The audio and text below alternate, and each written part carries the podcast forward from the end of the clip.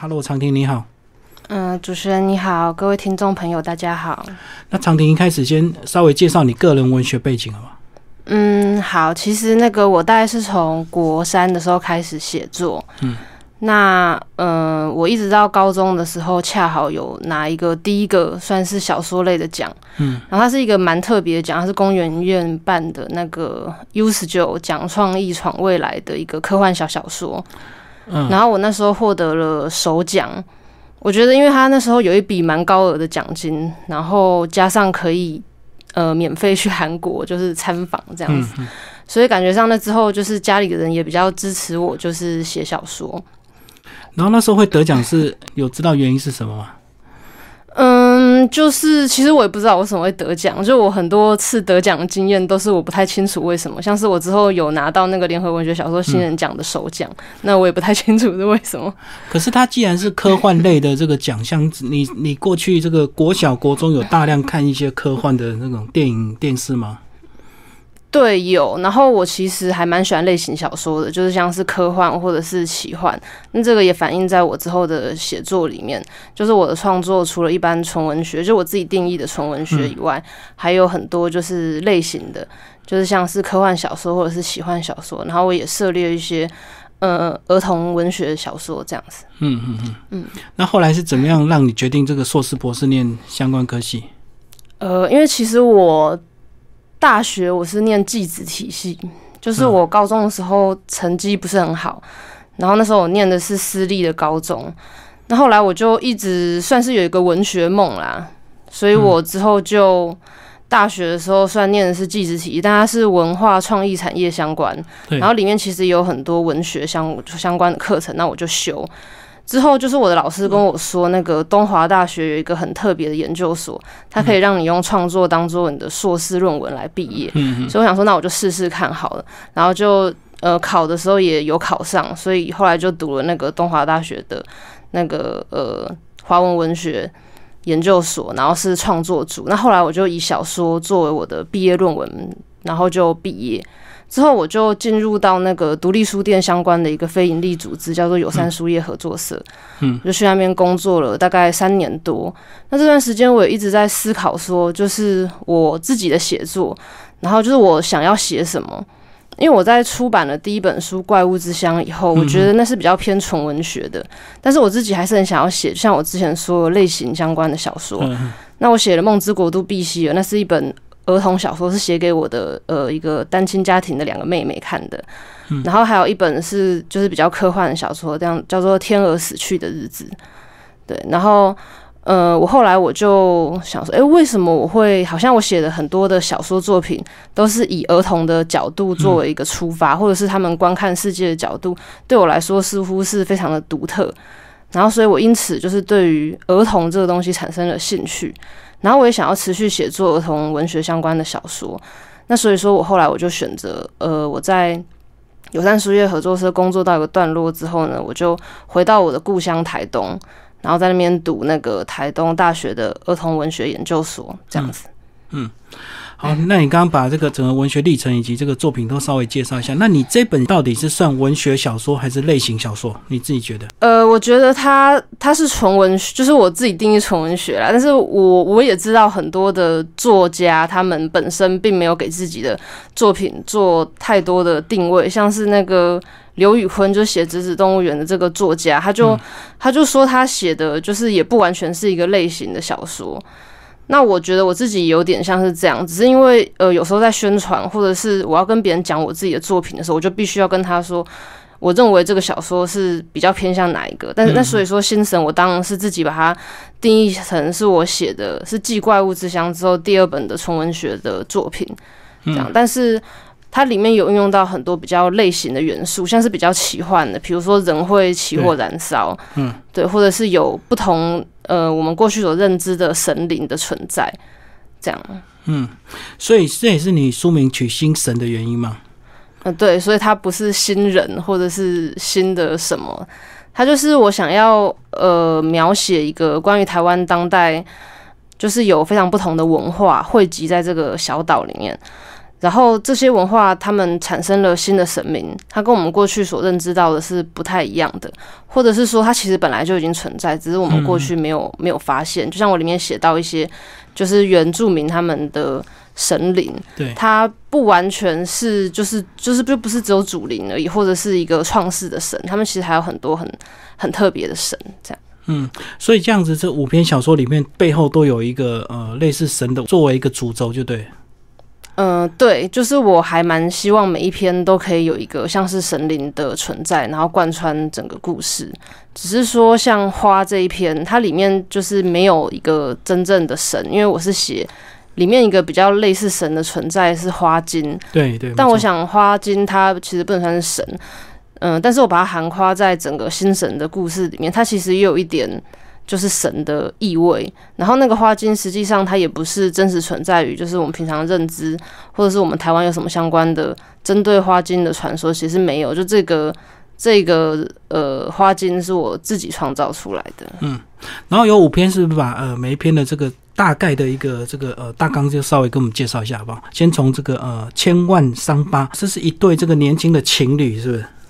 呃，其实我也没有特别想要把他们描写成一个情侣，就是我想要写的，呃，因为我之前提到说，我对于孩童他们的成长，还有他们的整个最就是一个原初的状态，我是很感兴趣的。又比如说像是原欲这件事，原初的欲望，我就是假设说，假如说有呃两个孩子。然后他们过去生长的环境没有办法让他们接触到某个特特定的名词、某个特定的族群，或者是某个特定会他们会做的事情。那我想说，假如他们刚好相遇，然后他们又是这么的契合，那他们两个人从中就是得到了一个呃，他们彼此了解对方的欲望，然后他们产生了很激烈的火花。那这个东西无以名状。就是说，他们也不晓得，他们他们这样子算是什么？是 BDSM 嘛？但是我其实，在《千万伤疤》这篇小说里面，我从来没有写到说，就是就是我没有特别把这个名词写出来，因为我也不觉得他们自自己认定就是。那我会觉得说，其实每个人他的信仰还有他的欲望，有可能都是很很独特、很私人的。有时候，当他们自己刚开始发现到这个存在的时候，像是这故事里面的两个角色。他们刚开始发现了，他们也不知道要怎么给他一个名字。那我想要写的是这种很暧昧模糊的这一种状态。嗯，而且又勾到这个呃彼此双方的一些成长回忆啊，原生家庭他的爸爸怎么对待这些女孩子，这个女孩子后来怎怎么样遇到这个男生这样子。对，就是这个女孩子，她一开始我设定她是算是一个单亲家庭，然后。他，但是他的爸爸有一天也也失踪了。嗯，那这个女孩子她其实以前有受到爸爸的一些就是性骚扰或者是性侵害。嗯，但是对于这个女孩子来说，就是我我不晓得应该算是斯德哥尔摩症候群，或者是说她就是很爱她的爸爸，所以她其实她在故事里面从头到到尾都没有怪过他，然后只是说就是她的爸爸过去曾经带她去看过一次。在台东有那个炮炸邯郸野的游行，嗯嗯，那在那个游行当中，这也是一个我过去小时候的回忆，嗯，就是在这个游行当中会有很多的很像鸡桶的人，他们就在游行上会拿一些很长的针啊，穿过自己的脸颊，或者是用巨大的榔头，就是敲击自己的背部，然后就让自己整个身体就是流流血残破这样。那我就是让这个小女孩她看到的时候，她心中产生了一种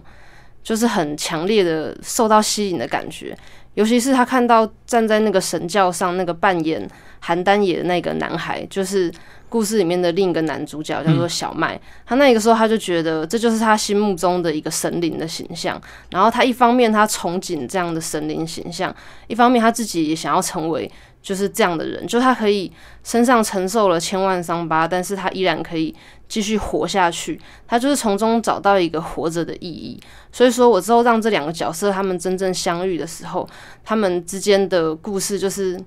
他们终于能够在彼此找到就是一个伤痕的弱点。然后他们我也我也这样描写说，当他们呃在其中一个人身上，两个人。一起合力制造了很多的伤痕，他们有一种好像可以为这些伤痕负责的感觉，那就使他们在一瞬间好像成为了大人，但其实，在他们自己内心的认定是，他们觉得自己好像成为了神灵。这样，那这个大概是这整个故事的一个，就是我想要描写的，就是他们在寻找自己内在神性的过程。一般人如果不习惯你的这个呃笔法的话，可能会有点惊悚，对不对？因为其实很难不可思议，这个女生会这么享受等于是呃被虐待的一个过程，或者是呃感受她就像神明一样，像当机一样这样子。嗯嗯，但是我其实觉得应该每个人或多或少都有被。就是有被那个体罚过吧？对，每个人几乎都有。那你在就是我其实有时候，呃，不管是身体上的责罚也好，或者是心理上的言语上，其实我们人经常受到这样的痛苦。嗯，然后而且我们在这个社会上，我们被迫要去忍受这样的痛苦。只是这些痛苦它。它是呃抽象，就是它没有，它有时候不是一个很实际的状态发生在你身上。是，而我在这篇小说里面，只是把这些痛苦，就是用很真实的方式，就是你可以看到，就是就是这样打嘛，那就是一个真实的伤。那我其实我也是想要借此隐喻，就是我们活在这个世界上，我们也会遭受到其他类似的伤害。那我们难难道说每一次我们受伤的时候，我们也都就是我们立刻就说？呃，就是我不接受，或是就是我一点都不喜欢这样。我们有时候不会这样说，我们有时候就是忍耐而已。所以我其实觉得这种忍耐是大部分人的状态，大部分人甚至不享受它，但是他也忍耐下来了。就是我觉得这种也是这种很有趣的一个。就我不知道该怎么形容，它是一个很有趣的，我们每一个人其实每一天都在经历的一件事。嗯，每天都必然接受的一个过程，而且有时候这个伤害并不一定是真正肉体，有时候是精神上的，对不对？对对。嗯，包括你在职场上或者在呃工作上，可能都会遇到一些霸凌你的人这样子。嗯，还这篇还蛮特别。接下来介绍第二篇花，刚刚有稍微介绍，呃，这是一个呃有点是带出花精的一个故事啊，但是其实在里面倒没有那么具体，对不对？呃，对，没有那么具体。然后我其实也是刻意不要那么具体，但是我又很担心，就是我如果不写清楚一点，大家会不知道我在写什么。所以我里面 就是我不知道是不是有过多说明性的文字啦。但这个故事的起源其实是关于我的外婆，就是她是五六零年代的一个演员，然后。呃，就是我们家族里面有流有流传一些关于我外婆的故事，嗯，就是说她以前，嗯，她有演过两三部电影，但她最多只当了就是第二女主角，然后她之后她就退出了影坛，再也不拍片了。所以我对于这件事就感到很好奇，我想要去看看我外婆是不是真的演过那些电影，像什么《辛酸酸》还有《三姐妹》，嗯，那我就去查询这个资料。然后还有一个就是，呃，我的外婆跟我外公他们就是结婚之后，外公他常常在呃住处的顶楼种很多花，嗯，然后有时候他在上面照顾那些花，一照顾就是几个小时。然后我外婆她就会说，她一定是在上面被花精迷去了，才会搞那么久。是，那她讲这句话，我认为就是充满了想象力，然后好像有一个故事在里面，所以我想要把这句话跟一整个就是小说。比如，就是甚至是有那个五六零年代台语片，就是兴起，然后它即将要衰落的那个时代感，我想要跟这个花金的故事连接在一起。所以后来我就一边追查外婆的是否有拍电影的这件事，然后一方面就写这个这篇小说。嗯，讲那这个故事大概就是在讲那个有就是像我外婆这样的一个演员，那他呃有一天他发现，就为什么人家都说他曾经拍过什么什么片，然后说他拍的很好。然后慢慢的发现说，那不是他，不是真正的他，而是一个花精。嗯，然后就想说，为什么会有这个花精一直缠着他，而且只有好像只有他看得见。然后那花精是不是又常常又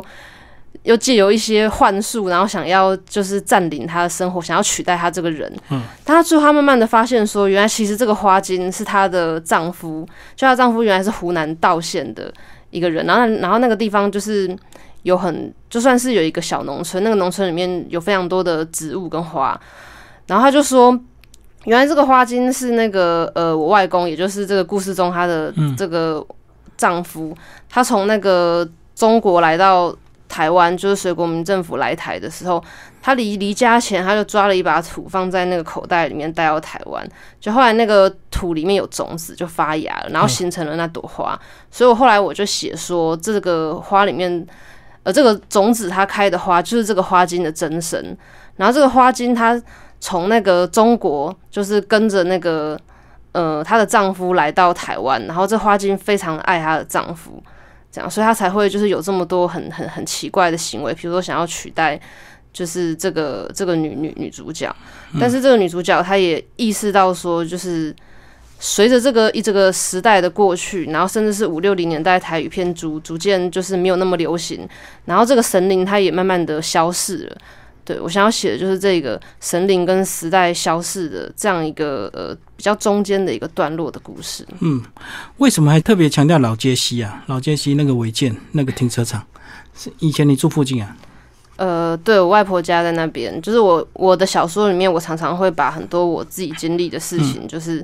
就是放进去，但是很多就是就是虚虚实实、真真假假。我觉得这也是写小说有趣的地方，因为有时候我可能放了一个很劲爆的那个。东西在里面，但人家看了，他就会想说：“哦，这是小说。”所以我写小说，我很开心，我也觉得很安全。那老杰西的话，就是，但我就我现在不介意讲这些。所以老杰西就是因为我特别写到一个地名，是因为我希望让这个故事它更真实，更真实。对，就是大家看到说：“哦，这是在什么什么地方？”然后甚至就在那附近啊，有时候经过的时候看到啊，就是那个小说里面写的那个地方。嗯，那那个每一个我写出来的老杰西，或者是中立那边的呃火车站那附近的。也是有一个历史的变迁，对。然后我觉得这个东西也是很有趣，它就是整个它的那个时代感跟这个我小说里面想要描写的电影逝去的那个时代感，它有一种若隐若现的这个连接，然后这是我很喜欢的地方。嗯，好，我们接下来介绍第三篇《火梦》。《火梦》我看了也是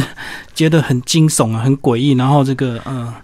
一个妈妈要替她的女儿去找这个凶手，是不是？对，算是害他的。对对对，然后后来变成会 着火的人。嗯，来跟我们讲一下这篇好吧？好的，呃，《火梦》这一篇，它其实我一开始想要描写的，只是一个女性她在这个社会上的一个受压迫的状况。那一个很明显的就是说，里面的女主角就是戴怡，她已经是一个呃中年妇女了。嗯。但是她年轻的时候，她就是结婚，然后他原本是那个阿美族部落里面的一位女性，但是她就是离开了部落之后，她嫁到台中，那她的夫家就对她非常的暴力，然后有精神上的羞辱。嗯，他好不容易撑了过来，可是她生下了女儿之后，她的女儿在长大以后对她也是同样的轻视。然后我描写到的一段就是说，嗯，这个大姨她中年的时候，她。有一次身体不舒服，嗯，然后去看医生，啊，那个女儿她，呃，因为一些原因，她需要到其他地方，然后大姨她想要去买个冰，就是让她的那个痛比较就是减轻，可以麻痹她，舒缓一下，对，舒缓一下。然后可是他女儿又找不到他，后来女他女儿终于找到他了，就非常生气，就硬是带那个戴姨去把他的头发染成那个荧光绿这样子，然后就跟他妈妈讲说，就是这样，你以后你如果再乱跑，我在人群中一眼就可以找到你，很明显就对，对。然后呃，我就写说这个戴姨她没有办法反抗她的女儿压她去做这件事，虽然她最后还是把她的头发染回来了，但是她没有办法改变她曾经染过的这个事实。对。这就是他，就是我最开始想要描写，就是一个女性，她从以前这样被被侵害，然后到了后来，她的女儿也轻视她，然后，但是我后来我想要真真正让这个故事变得比较不一样，就是代以她的身份，她其实她是在那个呃，来自于花莲阿美族的一个部落，那个部落它有一个神神灵的一个信仰，嗯，然后那个信仰是比较特别的。然后那也是真实存在的，就是呃，我非常推荐大家可以去看一部纪录片，叫做《不得不上路》，因为它完全是我看完这部纪录片之后，我想要把那种、那种、那种感觉，就是加进到我的小说里面。因为戴姨她，她原本离开她的部落，是因为她小时候被选中成为那个部落的女技师，但是她不愿意，所以她就逃跑了。那对她来说是一种限制，但感觉上她只是从一个牢笼逃到另外一个一个牢笼，这样。然后，嗯，因为在这个阿美族的部落里面，你要成为神灵，就是他会神灵会先让你的身体不舒服，可能你会常常想睡觉，或者是你会肚子痛，然后直到你愿意就是进行，就是去去做仪式，然后成为祭司，然后你的症状才会慢慢的好一些。就是要考验，就对。对，然后就是让你必须要要这样子，嗯，所以说我后来就写说那个呃，戴姨她她最后还是她就是必须要成为这个祭司，就是有一个不得不的感觉，嗯嗯，对，就是她原本是一个受到侵害的普通的女女性，但是她其实她过去有一个身份，可能是成为一个神灵的女祭司。嗯，那她最后她从一个就是比较呃不自由的那个夫家，然后受到压迫的这个状态，她她最后她在故事的结尾，她还是。就是她还是决定要回去成为女女女祭司，嗯嗯，这样子。所以对我来说，我觉得某一种程度上又暗示了他最后似乎又得到一个自由，但是那个自由其实又不是真正的自由，因为里面有一个不得不，就是你必就是你要成为这个女祭司，然后去为你的这个神灵去说话，这样子。嗯嗯嗯，所以要经过一个非常可怕的仪式，就对了。刚好在这个事情让他遇到这样子啊。对，介绍第四个是杀死香蕉树这一篇的名称，其实它原本。片名不是叫这个，这片名原本叫《我们一起砍倒的香蕉树》，一起砍倒变成哦好。对，可是编辑看到的时候，他就很很不喜欢吧？我不是晓得，他就说你这个可能要改一下，就是因为就是让人家看了之后，可能没有想要读这个故事的欲望吧。然后我后来我就想说，因为这个呃《沙子香蕉树》这一篇小说，它在我其他的。呃，其他篇小说相较之下，它是比较具有刺激感的，所以我想说，那这个片名也就让它比较刺激一点好了，所以我就直接就是写说杀死香蕉树，这样简单直接就对。对对对对，嗯，好，所以这篇的是呃品情是不是？对江品琴，嗯哼，我最开始的描写应该是说这个主角他撞到江品琴，但是然后那个主角就把江品琴就是送医，但是然后他们两个就形成了一种很奇怪的关系。然后一个是因为是这个这个呃撞撞到他的这个主角，他其实他是一个心里有他心里比较有一点问题的感觉，嗯，就是他是一个呃社会新闻的成瘾者。然后他看到江品琴，他就觉得这个小女孩她身上也不是小女孩，她算是一个女人了。他就觉得这个这个女生的身上有故事，那他想要知道她的秘密是什么？嗯，大概是这样子。那我一开始想要写《杀死香蕉树》这一篇小说，这篇小说其实是年年代最早，在所有的呃其他篇里面，它是唯一一篇是我原本没有打算要放进来的。然后其实是我在大学的时候就已经写了一个草稿。嗯嗯。那他写我写这一篇的一个开始，是因为那时候。就是我第一次感觉到一种杀人的冲动，就是，嗯，在故事里面有写到江品琪的妈妈就是出车祸那一段，那其实是我妈妈出车祸。嗯，然后我妈妈那时候出车祸的时候，我心里我就有一个感觉，就是假如我妈今天就是真的就是死掉了，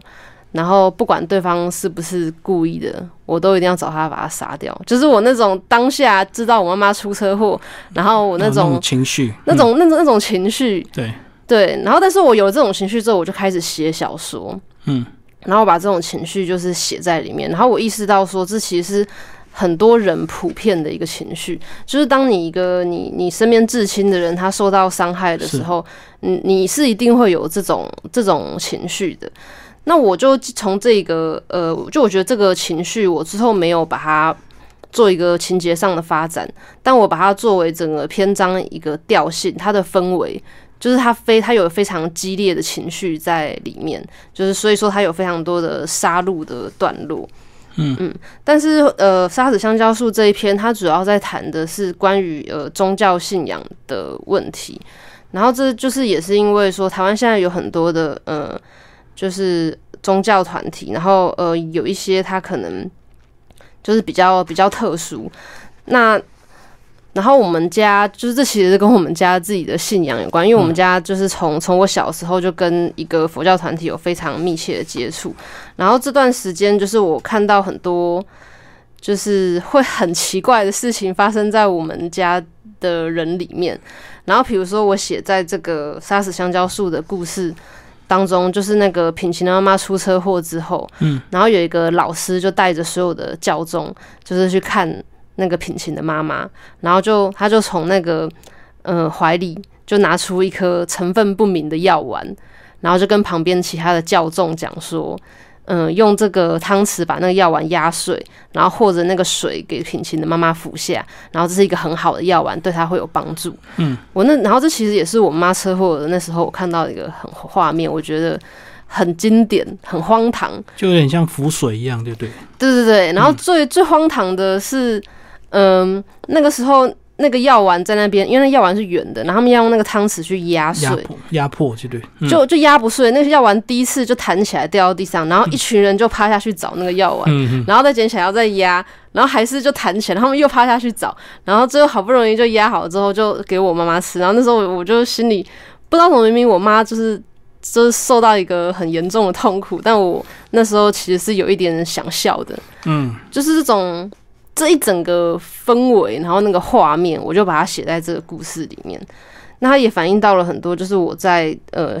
呃，就我在台湾看到的关于一些宗教相关的事件，然后还有一些人就是对于信仰的盲目，这样。就我把它放在这个小说里面，哦，你看到那当下其实已经蛮严重了，却却为了一颗药丸，大家这样子手忙脚乱，觉得很好笑，就对。嗯对，但是一方面也觉得蛮悲哀的啦。嗯嗯嗯，好，最后一篇来帮我们介绍这个群山白茄人哦。嗯，呃，这是一个在部落的故事哦。对，就是呃，我一开始想要把它定定调，其实是一个灾难书写，嗯然后我也想要回归到就是我的家乡，所以群山白切人的故事，它的那个背景，我是把它定为是在我的家乡台东太麻里那边，但是我没有把它很明确的写出来。嗯那我在写这一篇，就是呃，一个叫做巴布的一个退休的一个警察，他听闻说那个天灾过后有两个小孩子失踪了，所以他去找这两个小孩子。然后这当中，他也请一个最后目击这两个小孩子，嗯、踪迹的一个天主教的神父，然后他们两个人一起去找这个小孩。其实这个故事就是这么的简单。那我一开始会想要把它描写在那个台风发生之后，嗯嗯是因为我一直就是，呃，我之前读一本书，然后他有提到说，就是真正糟糕的不是悲剧本身，而是它遗留的烂摊子。所以我就让这个台风过去，然后这个烂摊子已经形成，然后每个人都在收拾的时候，就是。那个巴布这个主角，他还要去寻找两个失踪的小孩，然后他发生在一个就是一切已经残破不堪，但他们还是必须要去极力的去弥补那些绝望，然后最后希望能够有一丝希望。这样，那这一篇小说它也是就是回归我最开始写《怪物之乡》的故事，因为《怪物之乡》它整个整本书就是发生在台东太麻里，那我就是群山白雪人这一篇有一点想要回归本源的感觉。这样，但是老实说，它其实也是我比较不喜欢的一篇，因为它就是我给他很多的期待，我希望他可以承接之前的，就是其他几个故事还还没有讲完的部分，希望可以在它当中就是形成一个汇集，就它是一个最、啊最终的结局。但是有一个困难性，所以说后来有一很多的连接，我觉得其实做的不是太好。比如说那个从很很多篇里面，原本有一个东宇号这一艘船，然后最后这艘船在那个群山白切人里面，它变成是一艘鬼船。嗯，然后那艘鬼船它会在那个呃，就是在台风刚结束或者是一些独特的时候，它会在那个海上，就是就是它原本是放在那个码头旁边。就是本来是有用缆绳绑好的，但是有时候它会挣脱缆缆绳，然后自己就去海上漂流。然后其实如果你上网去查询的话，有很多相关类似的新闻，就是有很多就是那个船在台风的时候可能。呃，风雨太大，然后那个船就挣脱了缆绳，就自己在海上走。那我在小说里面的描写是，这艘船它有一个任务，嗯，就是它要在那个，嗯、台风或者是悲剧或者是灾难结束的时候，嗯、它要带领那个死去的那些鬼魂，然后要在那个海上航行，然后直到他们看见了那个东方出生的第一道曙光，然后这艘船会让那些在海里跟着它游动的这些灵魂，然后搭乘那个曙光。照落在海上的时候，会形成一个通道，他们可以乘着这个曙光，然后回到天上去。就有点超度乐队。对对对对，就是就是这是他的一个任务，然后我就是写在这个群山白切人里面。那这个故事它因为非常的简单，然后它也稍微解释了就是《千万伤疤》里面那个叫做阿丽莎的小女孩，她跟她爸爸之间的事情，就是在那个群山白切人里面有比较清晰的交代。对，那这一篇小说大概大概就是这样子。嗯，所以这五篇其实虽然是独立的，但是如果说呃仔细去看一些蛛丝马迹，还是你试着若有似无，让他们尽量有一些关联，对不对？但是又不是这么明显跟直接这样子。对，因为我我是很希望他们可以有一些关联，但是我在写的时候，我发现我没有办法强行让他们有有关联，因为我一开始就不是设定他们是发生。就是就是算是同一个大的故事这样子，他们彼此还是非常非常独立的，只是在那个就是中心思想核心的精神上，他们有所相关。嗯，所以说，呃，我后来也不强行说一定要让他们一定要有怎样密切的关联。我是觉得，如果读者的时候在那边发现一个，诶，东宇号，然后在下一篇，哦，原来它是这样的一艘船。或者是说，呃，某一个角色在某一个地方，他有没有可能是上一篇的某一个角色？我觉得，如果读者他在阅读的时候产生这样的乐趣，我觉得也就足够了。嗯，让他们自己去寻找。好，最后长婷，你这本书有没有特别想推荐的一些对象？呃，你是说推荐给读者哪一方面的读者来看？是真的是文学爱好者吗？我其实就是认为。嗯，除了文学爱好者，就是什么什么是文学爱好者呢？因为我有时候想到，世界上真的有文学爱好者这种这种东西嘛？因为如果说你不是为了他的剧情、他的文笔或者他其他的呃东西受到吸引的话，尤其是现代的读者，他们对他们来说最重要的可能还是还是剧情吧，或者是一个鲜明的角色。嗯，那我我我我尽量让我的小说里面都有这一些。就是虽然我把它定调成是纯文学的书写，但是我还是希望说我把一些就是会让人觉得好看的元素都加进去。所以我觉得，呃，就是如果你喜欢文学，或者是你喜欢读小说，或者是你平常不读小说，我其实都当然都希望可以来就是读一读《心神》这本书，或者是说你你有时候对于对于自自身的那个内在神性，你有时候觉得你好像是一个更高层次的自我。然后你跟我一样有类似的共鸣，或者是你有时候想也是很好奇，说神是什么，信仰是什么，然后我自己这个人又是什么的话，那其实都可以就是来读一读这本书。好，今天非常谢谢我们的作者呃邱长廷为大家介绍他的最新小说作品集《心神》，然后连经出版，谢谢，谢谢。